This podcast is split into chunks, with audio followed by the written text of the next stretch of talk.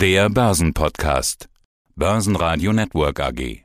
Das Börsenradio. Marktbericht. Im Studio Sebastian Leben und Peter Heinrich. Außerdem hören Sie zur Charttechnik beim Dow Jones und Infineon Jochen Stanzel, Chefmarktanalyst von CMC Markets. Zum DAX Vermögensverwalter Lothar Koch von GSM und Spee Asset Management. Zu den großen Tech-Werten Finanzberater Dr. Wolfgang Habermeier von Merito. Zu Rohstoffpreisen und Industriemetallen Eugen Weinberg, Leiter der Rohstoffanalyse der Commerzbank. Zur Zulassung des neuen Bereichs Online-Casino, den CEO von Pferdewetten.de Pierre Hofer und zu NFT Non-Fungible Token Roman Engel von Daubit. Sie hören Ausschnitte aus Börsenradio-Interviews. Die ausführliche Version der Interviews finden Sie auf börsenradio.de oder in der Börsenradio-App. Manch einer sprach heute schon von einem Super Donnerstag. Auf der einen Seite EZB-Sitzung, auf der anderen Seite US-Inflationsdaten. An der Börse gilt dann die Frage, ob die Erwartungen eintreten oder es Überraschungen gibt, positive oder negative. Bei der EZB hatte manch einer ein bisschen Sorge, ob EZB-Chefin Christine Lagarde sich irgendwie streng zur Inflation äußern könnte. Tat sie nicht. Es sei zu früh über ein Ende des Ankaufsprogramms zu sprechen, die Zinsen bleiben auch unverändert. Also keine Überraschung. Höchstens eine leicht positive. In den USA ist die Inflation etwas höher als erwartet. Das könnte man negativ auslegen. Muss man aber nicht. Große Impulse brachte beides nicht. Der DAX schloss nahezu unverändert mit minus 0,06% und 15.671 Punkten. Der ATX in Wien gab 0,3% ab auf 3.497 Punkte. Die Wall Street eröffnete leicht positiv. Ja, hallo, Jochen Stanzleer von CMC Market. Im DAX ist in den letzten Tagen gar nicht so viel passiert. Da ist ja Abwartehaltung. Wir haben eine EZB-Sitzung vor der Nase. Da muss ich den Hörern sagen, jetzt zum Zeitpunkt unseres Interviews wissen wir den Ausgang noch nicht, aber der DAX macht so ziemlich genau nichts. Schauen wir also mal auf die US-Börsen. Was tut sich denn in den USA? Da geht es um Kleinzeug. Also am heutigen Vormittag, im Vorfeld der EZB-Sitzung, die US-Märkte, da war zumindest charttechnisch, wenn man die Lupe drauf hält, ein bisschen besser. Es ist halt dann doch die EZB-Sitzung kein US-Thema. Die FED-Sitzung ist erst nächste Woche, aber um 14.30 Uhr ist dort auch ein wichtiger Termin mit der Veröffentlichung der Verbraucherpreise. Da wird dann ein Plus von fast 5% erwartet. Und das wird schon interessant sein, weil die Märkte ja eigentlich von der FED diese 2% Zielzone vorgegeben haben und bekommen haben. Und trotzdem sieht man, dass es recht optimistisch zugeht in den USA. In welche Richtung könnte es denn gehen an den Börsen? Gibt es da irgendwelche Marken, die besonders in den Fokus rücken? Was muss man im Auge haben?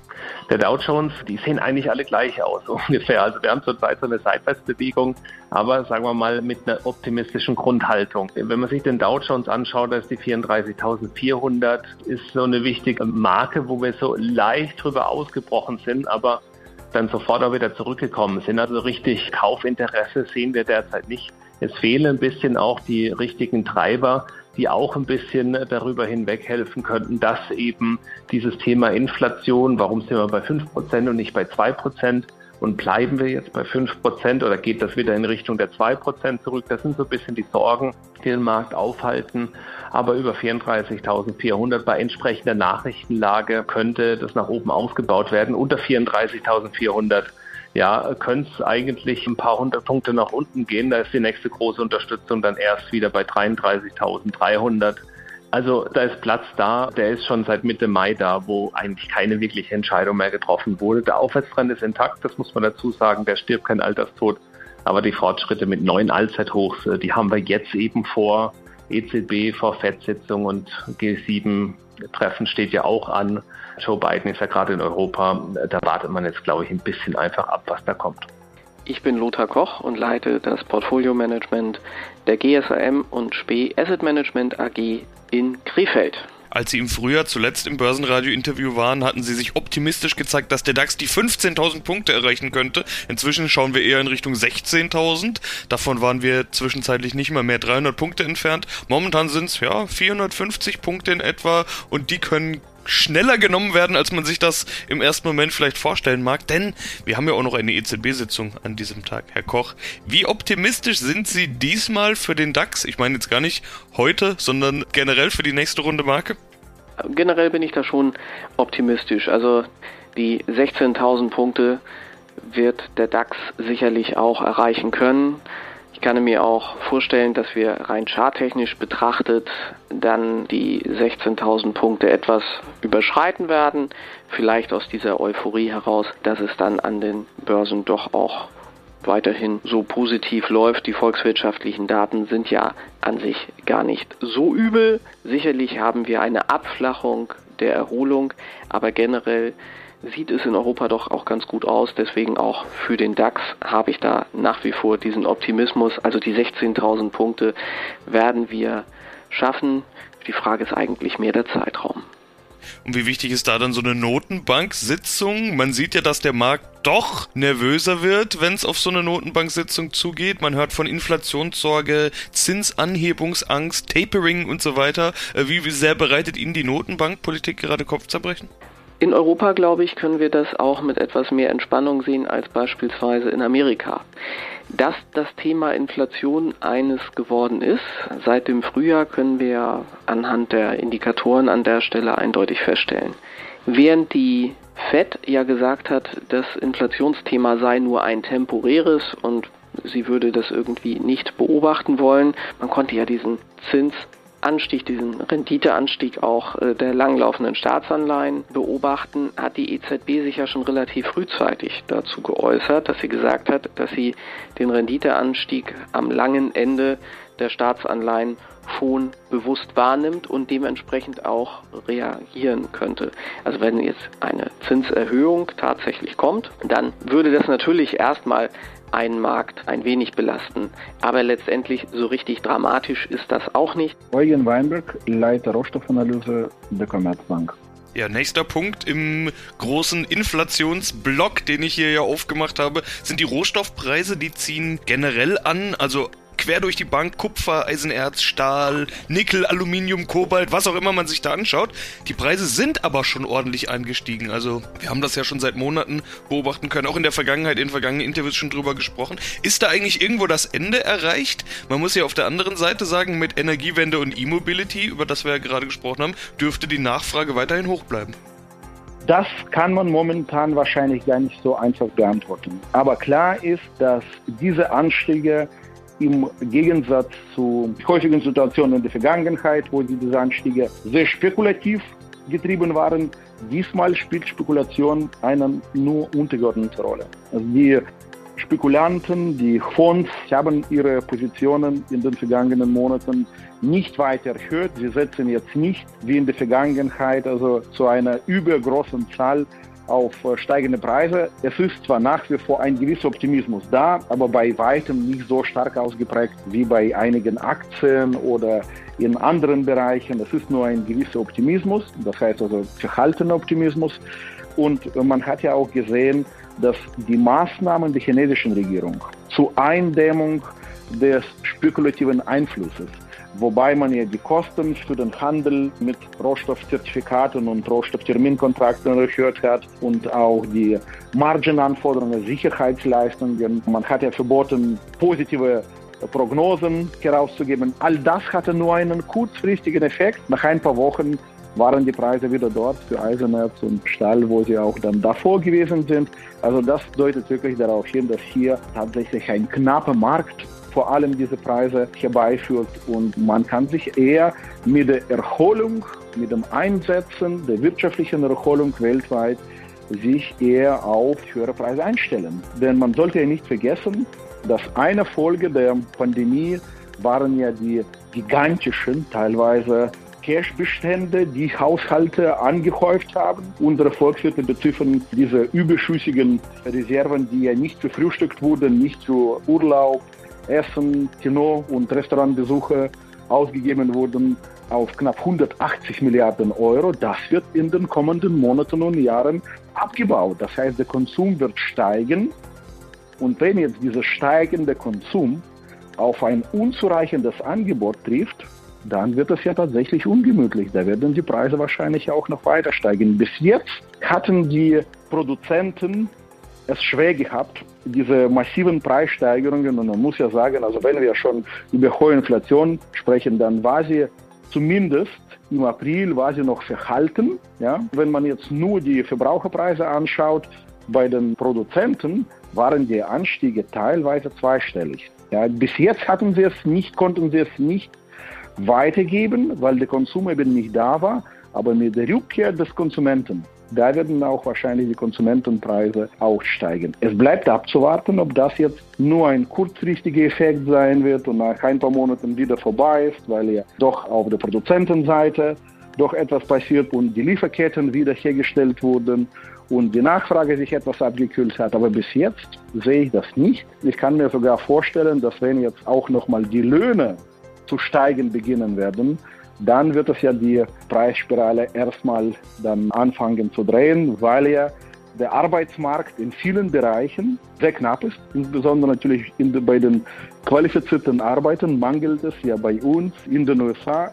Gibt es aktuell 8 Millionen nicht besetzte Stellen, die ausgeschrieben sind. Also das spricht auch dafür, dass die Lohnpreisspirale auch jetzt in den Gang gesetzt wird und das wird auch Inflation längerfristig wahrscheinlich oder das Risiko einer höheren Inflation aufrechterhalten. Stärkster Gewinner im DAX war Infineon mit plus 2,2 Prozent ein interessantes Phänomen sind die Tech-Aktien. Da wird immer mal wieder entweder Top oder Flop sozusagen, da wird immer wieder gespielt. Entweder die werden sich gut entwickeln und die werden plötzlich gekauft oder man verkauft die Technologietitel. Heute ist Infineon im DAX Top-Wert, fast 2% plus zum Zeitpunkt unseres Interviews, 1,8% sind es. Bis heute Abend kann das natürlich schon wieder anders aussehen. Was sagt dir der Infineon-Chart? Wie sieht es da gerade aus?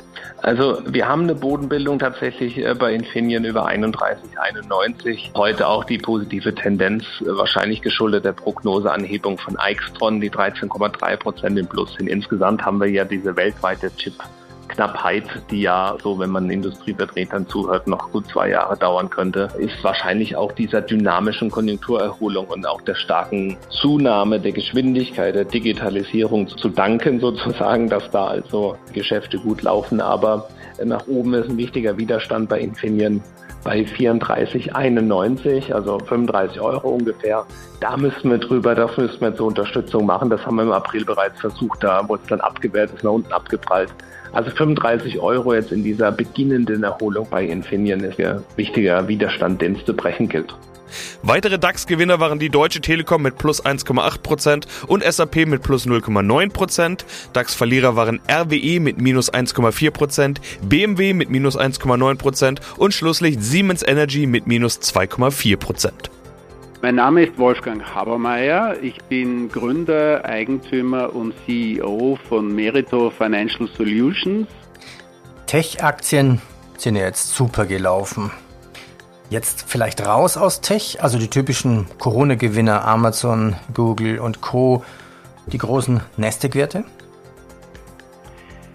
Die großen Werte sind im Vorjahr hervorragend gelaufen, blieben aber dieses Jahr tendenziell zurück, natürlich unterschiedlich und sind meines Erachtens aber nicht zu unterschätzen. Also ich würde nicht realisieren, ich würde in den Big Tech Werten investiert bleiben. Wir haben fantastische Geschäftsmodelle, die weiterhin intakt sind. Wir haben hervorragende Unternehmensergebnisse gesehen im letzten Quartal.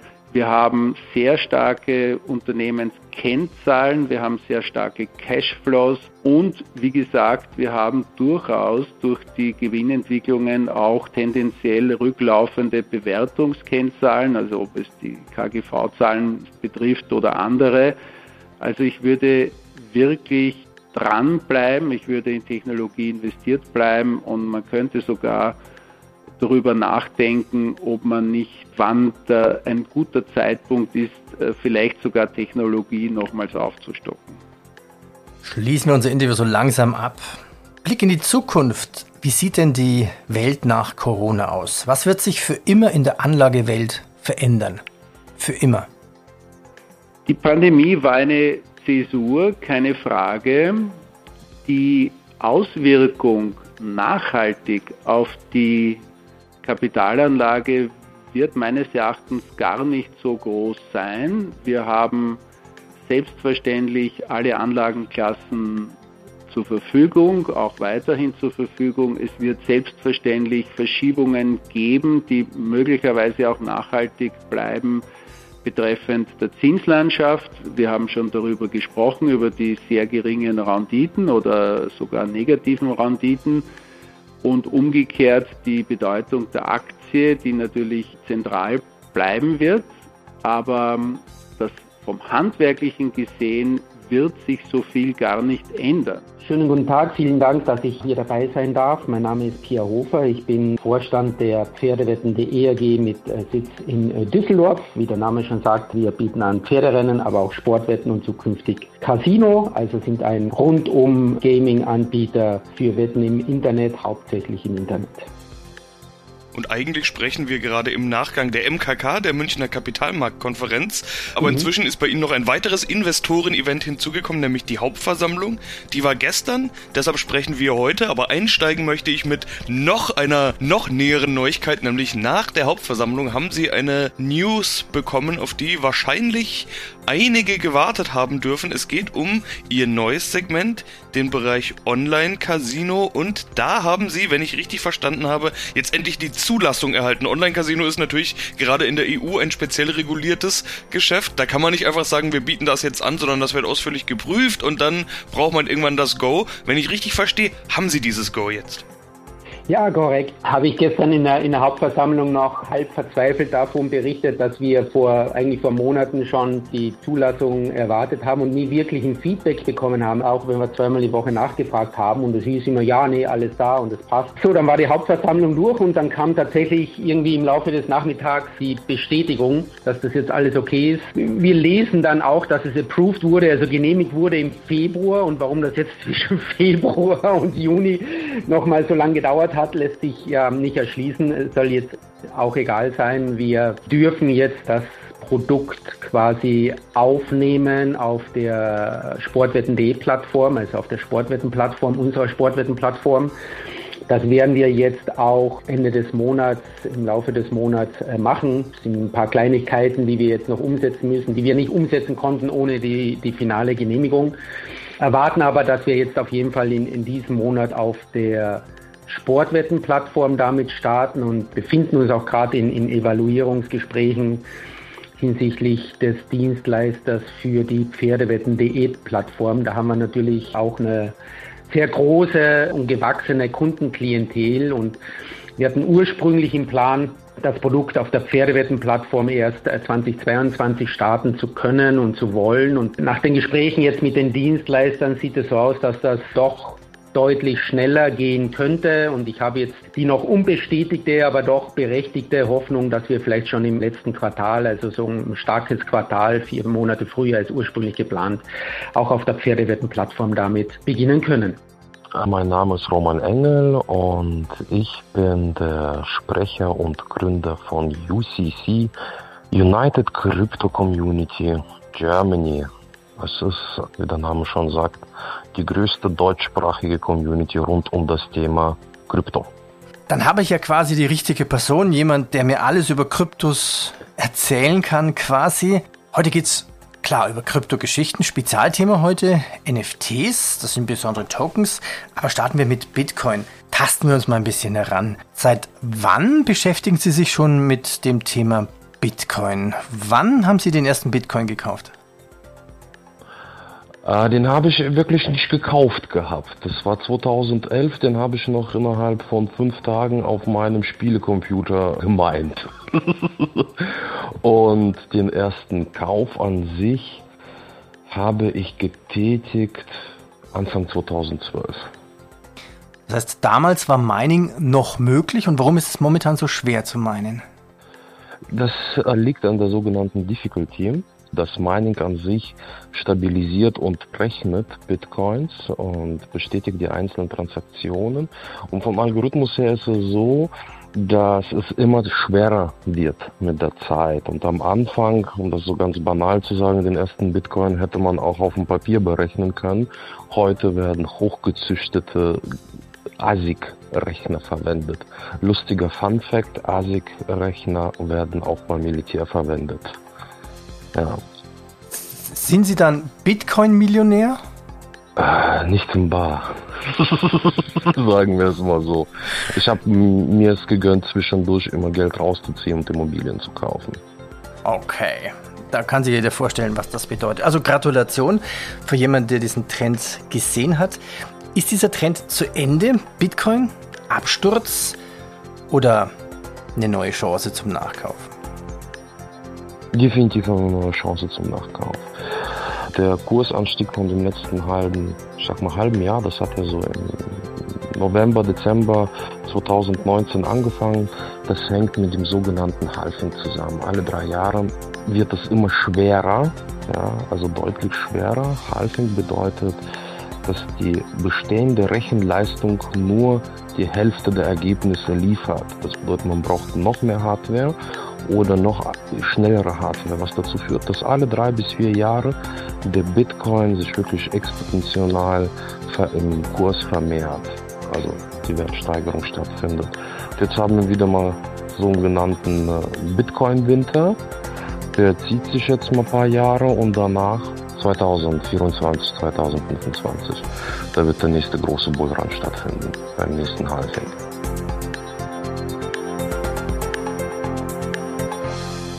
Basen Radio Network AG Marktbericht